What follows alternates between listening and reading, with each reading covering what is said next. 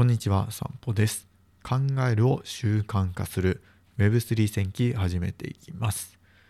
皆さんお久しぶりです。ちょっと個人的に NFT のコレクションを作っていたので、なかなかラジオ更新する気力がなくてですね、出せなくて、ちょっと休ませていただいたんですけど、ある程度そのコレクションが形になって自分がその最初にやっておきたいところまでは進めることができたのでまたラジオ再開していきたいと思います。そして今回お話しするテーマがその自分が僕が作った NFT コレクションについてお話ししていこうかなと思います。はい。僕が作った NFT コレクションは GS スタジオといってそのクリエイターが自由にリソースを使って自由にクリエイター活動創作活動を行える成長とか挑戦ができる場所そういったコミュニティにしていきたいなと思っています。でその GS スタジオでは NFT コレクション今2つ取り扱ってまして1つが二次創作とかもう商業利用ガンガンしてくださいみたいなドット絵で描かれたアイドルたち少女たちのコレクションと、まあ、その二次創作を行っているクリエイターの証会員証みたいな形で発行しているそのプロデューサーみたいな感じのコレクション2種類展開しています。えー、二次創作して OK 二次創作しやすいようなアイドルのコレクションとその二次創作しているっていう証明書のプロデューサーのコレクションですね。2つ展開しています、まあ、最初にいきなり2つやるのどうかなって思ったんですけど、まあ、考えるというよりもうやってみようみたいな形でとりあえずやっていました。はい。でもやっぱり難しいですね。うん。NFT 作って発表したっていうだけでは全然人は集まらないっていうことはそう当初想定はしていたんですけど想像以上でしたね、まあ、10人ぐらいは誰か気づいて集まってくれるかなと思ったんですがまあ最初もう本当に誰も集まらない。今なんてそうですね。知り合い1人ともう1人が入ってくださってたけどくださった感じですね。ただそんな活動を活発に行っているっていう感じではないです。やっぱりそう立ち上がったばかりだしそうコレクションの認知度もないし自分僕自身も認知度もないし実績もないしっていうところで始めたのでこれからまあリソース投下して 認知度増やしてその GS スタジオプロジェクトの使えるリソースクリエイターが使えるリソースを作っていかなくてはいけないなとしみじみ感じていますね。はい。そう。でまあ、なんでこういう GS スタジオっていう NFT のプロジェクト二次創作できてるできるようなプロジェクトを始めたのかと言いますとですねもともと僕個人が、まあ、二次創作って言っていいかわからないんですけどファンアートを軸として今まで人生のベースとなるスキルを身につけてきたからなんですよね。そう自分自身が歩んできた道自分が歩んできた道で得たスキルっていうのを、まあ、何かしら共有していったりまたその二次創作とかファンアートのをすることで新しいクリエイターの人たちが出てきてまたそこで自分でオリジナルのスキルオリジナルというかスキルを獲得してそこから自分オリジナルのコンテンツを作っていけるような人をがなんだろう出てくるようなコミュニティを作りたいと思ったんですね。まあ自分がそうだからです。自分がそうだったから。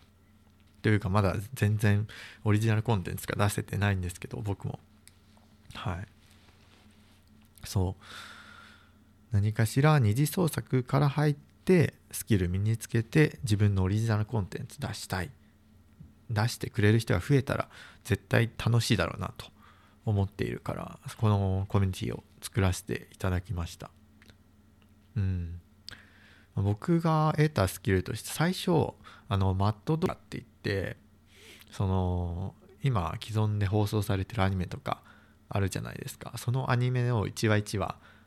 何て言うんですかねワンシーンワンシーンカットしていってそのカットしたシーンを、まあ、ごちゃ混ぜに組み合わせてその元あったえ、っとストーリーじゃないような感じでなんかちょっとふざけたストーリーに変えてみたりとかそのシーンの組み合わせによって変えてみたりとか話の通じつま合わなくよ合わないようにしてちょっとふざけてみるとかそういうマット動画みたいなものから僕は入ったんですね。そこでパソコン初めて触り出してで動画編集もなんか手探りで覚えていって最初もうしょぼしょぼのパソコンで本当に何だろうカクカクなんですよね。動画編集をままならないぐらいのメモリなんだろう。2ギガぐらいしかなかったのかな。本当に苦労しましたねあれ。全然編集できないと。編集しつつめちゃくちゃ処理落ちするから正しく動画ができているのか全くわからないみたいな。そんなところから始めてで気づいたらタッチタイピングとか動画編集もなんかかなりスムーズに行えるようになっていってっていうのがあって。そう。だからそういった経験が今の僕自身のベースに人生のベースになってるなと思ったんですよね。うん。だからその二次創作やって自分が今なんだろう。持っていないスキルじゃないんだけどもしかしたら新しいスキル手に入るかもしれないなっていうクリエイターさんを増やしたいなと思ったんですよね。はい。そういうクリエイターさんを新しく増やしたい。そして僕自身があの誰かが作ったコンテンツを見るとか楽しむとかゲームだったらプレイするとかが結構好きなので、まあ、クリエイタ